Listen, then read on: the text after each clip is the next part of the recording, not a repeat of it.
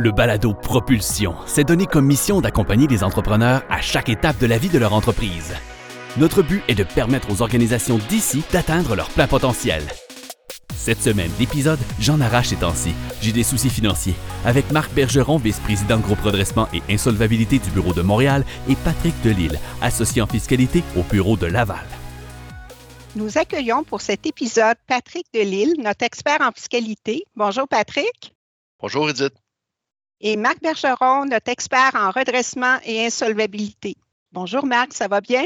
Ça va bien, merci Edith. Ben, pour notre entrepreneur, ça va pas mal moins bien. Il avait le vent dans les voiles et s'est laissé prendre par la croissance rapide de son entreprise. Maintenant, il se trouve malheureusement coincé parce que les liquidités font défaut. Nous discuterons donc ensemble aujourd'hui des enjeux reliés au redressement financier.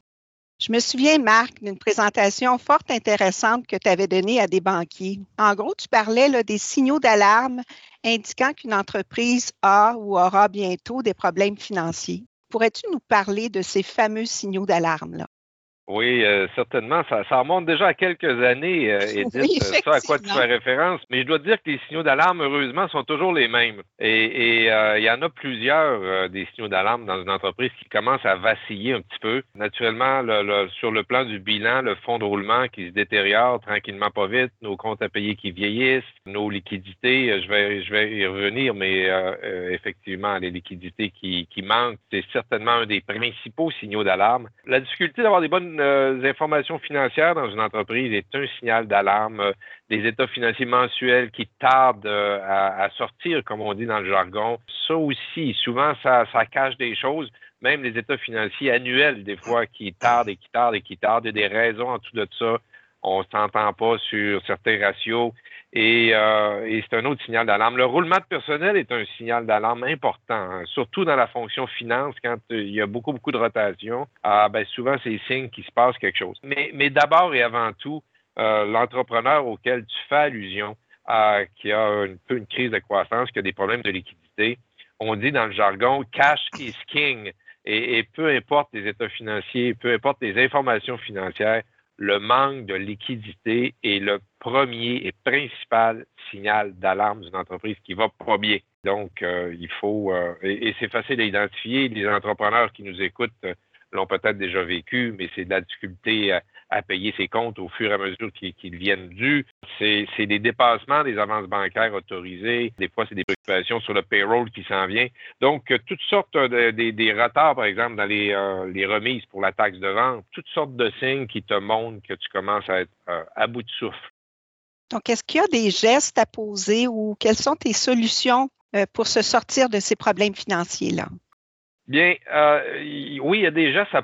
Première chose, euh, la première chose à faire, c'est de, de prendre un temps d'arrêt, d'essayer de prendre du recul, de s'éloigner des arbres puis regarder la forêt. Et c'est pas si facile à faire parce que avec le rythme quotidien des affaires, ben, tu es souvent bien, occupé. Et quand ça va euh, moins bien, souvent, tu es encore plus occupé parce que tu as différents feux à éteindre. Euh, et c'est la raison d'ailleurs pour laquelle euh, les gens nous confient des mandats de le faire, que ce soit des institutions financières ou des entreprises, parce que c'est difficile de le faire quand tu es dans le feu de l'action, alors que quand tu as de l'expertise, quand tu arrives avec un œil nouveau, ben, c'est beaucoup plus facile d'avoir du recul et tu reconnais justement rapidement ces, signaux-là. Donc, euh, comme geste à poser, une fois que tu, interviens, soit de l'externe ou à l'interne, tu décides de prendre un temps d'arrêt, ben, c'est la première des choses. Je vous parlais d'argent tantôt.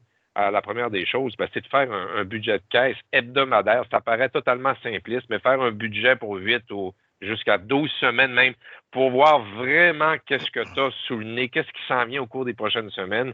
Et, euh, et souvent, cet exercice-là aussi t'aide à comprendre d'où proviennent tes problèmes de trésorerie. Donc, quelle est la source des problèmes que tu es en train de vivre? Parce que si tu ne connais pas la source, ah, ben, c'est difficile d'y remédier. Et, tout de suite, en faisant des choses tellement concrètes comme un budget de caisse hebdomadaire, ben, ça te permet de, mieux comprendre, mieux comprendre la situation. On, suggère souvent à nos clients euh, de, former des, équipes de gestion de crise. Euh, En anglais, il y a euh, un nom pour ça, ça s'appelle un steering committee.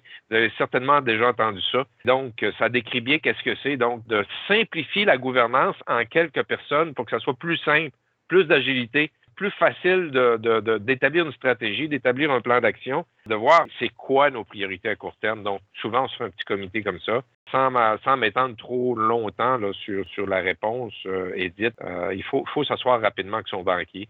Une fois qu'on comprend ce qui se passe, c'est important euh, le banquier d'une entreprise, euh, c'est un partenaire d'affaires hyper important. Si on s'inquiète, le banquier s'inquiète. D'ailleurs, souvent, lui-même s'inquiète avant l'entrepreneur parce que l'entrepreneur, il y a à quoi de dur, il y en a vu d'autres, puis il trouve que c'est juste passager, puis c'est le banquier qui devient plus inquiet. Alors, c'est de s'asseoir avec son banquier, lui expliquer ce qu'on est en train de faire, de s'assurer qu'on a son support et, finalement, de passer à l'action. Donc, il faut, être très dynamique et il faut, comme on dit, prendre le taureau par les cornes quand on est dans cette spirale-là. Donc, il ne faut pas euh, attendre d'avoir des, saisies ou un rappel euh, de la marge de crédit. Souvent, lorsqu'on attend trop avant d'en parler au banquier, ben, il est trop tard. Notre dossier il est entaché, puis euh, on, va avoir des, problèmes financiers plus importants. Donc, Marc, je vais me faire le prophète de malheur. Supposons que les solutions que tu proposes ne sont pas suffisantes, car ça va vraiment, mais vraiment mal. Quelles sont les alternatives possibles?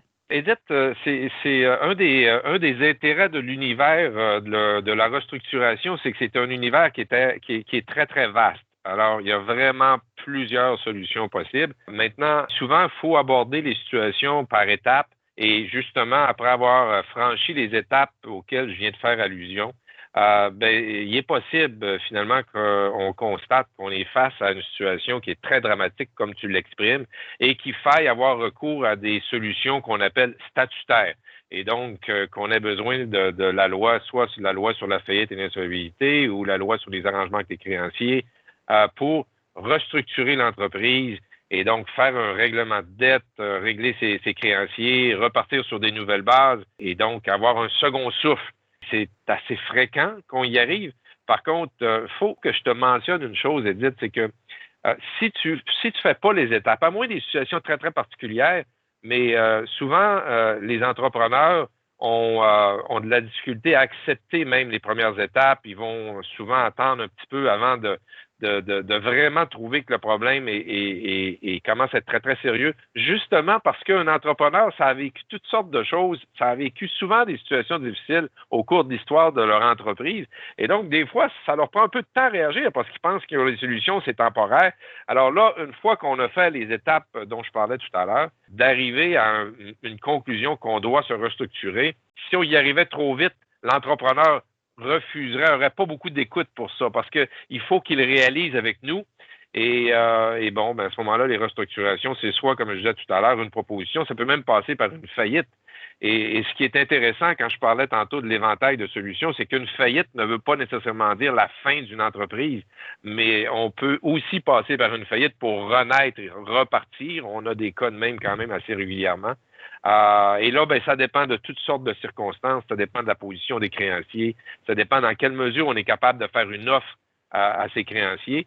Euh, parce que souvent, c'est ce qui est préférable. C'est quand même beaucoup plus facile une proposition euh, et, ou un C36 à une faillite pour assurer la continuité d'une entreprise. Dans la vie d'une entreprise, il arrive que des soucis financiers prennent une place un peu trop importante. Mais saviez-vous que différentes solutions s'offrent à vous et que la faillite n'est pas la seule? Les experts en redressement financier de Raymond Chabot peuvent vous aider. Visitez le raymondchabot.com pour tous les détails. Est-ce que je me trompe en disant que dans le cas d'une faillite, ça va souvent entraîner la faillite des administrateurs à cause du non-paiement des déductions à la source puis la TPS TVQ, alors qu'une proposition, ben, ça permet de s'entendre avec les créanciers puis éviter euh, la, faillite euh, des, administrateurs et des actionnaires. Alors, euh, tu, es, une femme très bien informée, Edith, parce que c'est exactement la situation. Et les responsabilités personnelles des administrateurs sont souvent quelque chose qui, qui est très préoccupant. Dans une entreprise qui a eu des problèmes justement de trésorerie depuis des mois, bien, souvent il y a des taxes de vente non remises, il peut y avoir des déductions à la source. Tout ça sont des responsabilités des administrateurs alors que dans une proposition, tu es capable de le régler, de le régulariser dans le cours normal des affaires. Euh, et autre chose, d'ailleurs, euh, par les temps qui courent, on voit beaucoup de restructuration, beaucoup dans le domaine des ventes, de la vente au détail.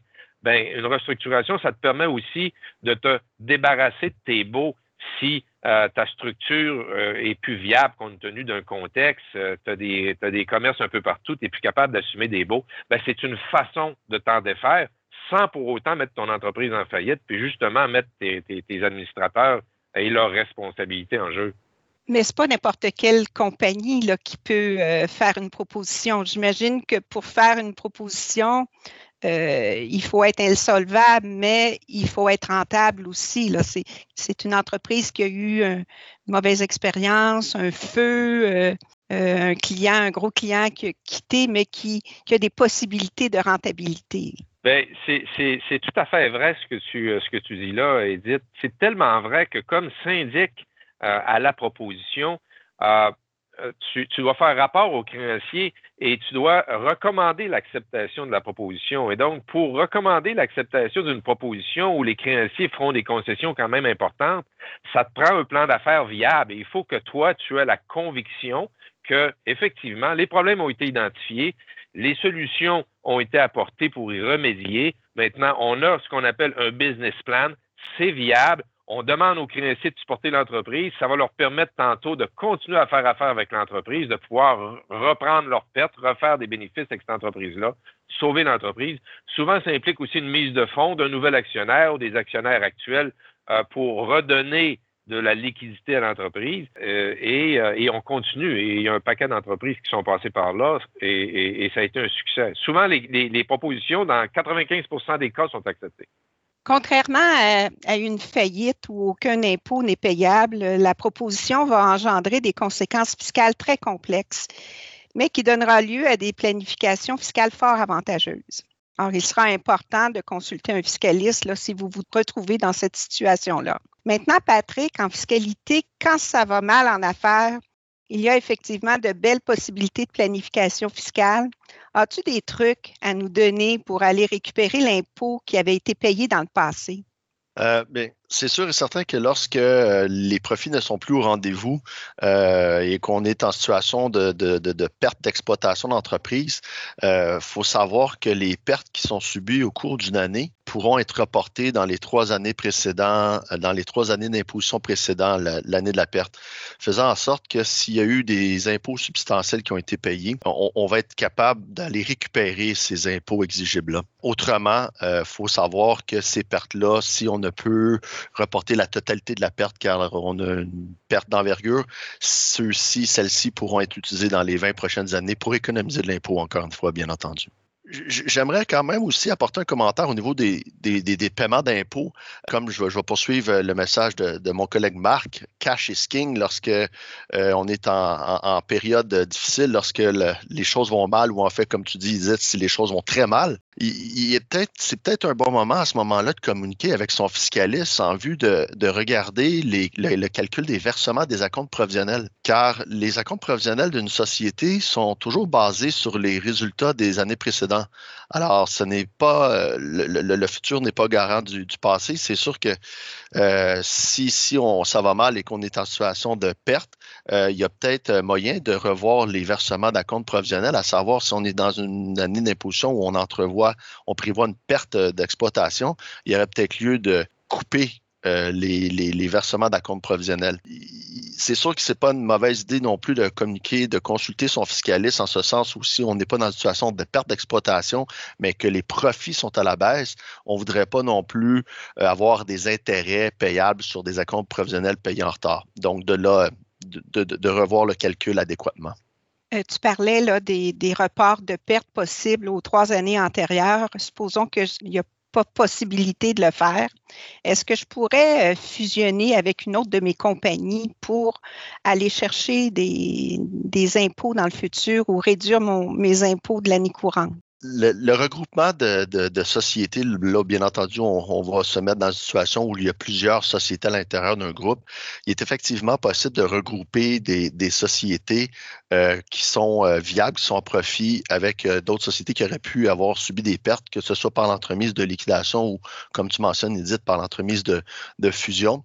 dans le cadre, on va prendre l'exemple d'une fusion, toutefois, les, les pertes qui ont été subies par le passé pourront euh, réduire les impôts exigibles pour les années à venir. Je peux apporter aussi le, commentaire qu'il est possible, de, par l'entremise de diverses opérations, de, faire de la consolidation de pertes et de revenus à l'intérieur d'un groupe de sociétés euh, associées ou affiliées, euh, par l'entremise de versements de dividendes et de séries de prêts portant intérêt, bien entendu, tout en respectant certaines limites. Il y a une possibilité de prendre avantage des, pertes d'une société et de réduire peut-être les profits de, l'autre société. On ne voudrait pas avoir un groupe de sociétés dans lesquelles euh, certaines euh, réalisent des, profits avec des impôts exigibles et que dans le même groupe, nous ayons des, sociétés qui sont à perte, en difficulté financière et des pertes qui ne peuvent réduire la facture d'impôt d'une autre, société. Parle-nous donc maintenant des, pertes au titre de placement d'entreprise. À l'épisode 2, euh, on nous a dit là, que ces pertes-là s'appliquait contre toutes sortes de revenus, contrairement aux pertes en capital qui s'appliquent euh, uniquement à l'encontre du gain en capital. En effet, euh, lorsque ça va mal, les investissements, donc que ce soit des, investissements à l'intérieur de la société par l'entremise de capital action, donc des investissements en actions, ou ça pourrait aussi être, on pourrait parler d'avances qui ont été effectuées en faveur de la société, euh, si, si les choses vont très mal et que ces, ces, actifs-là n'ont plus aucune valeur, il est possible de déclencher une perte en capital à, la base.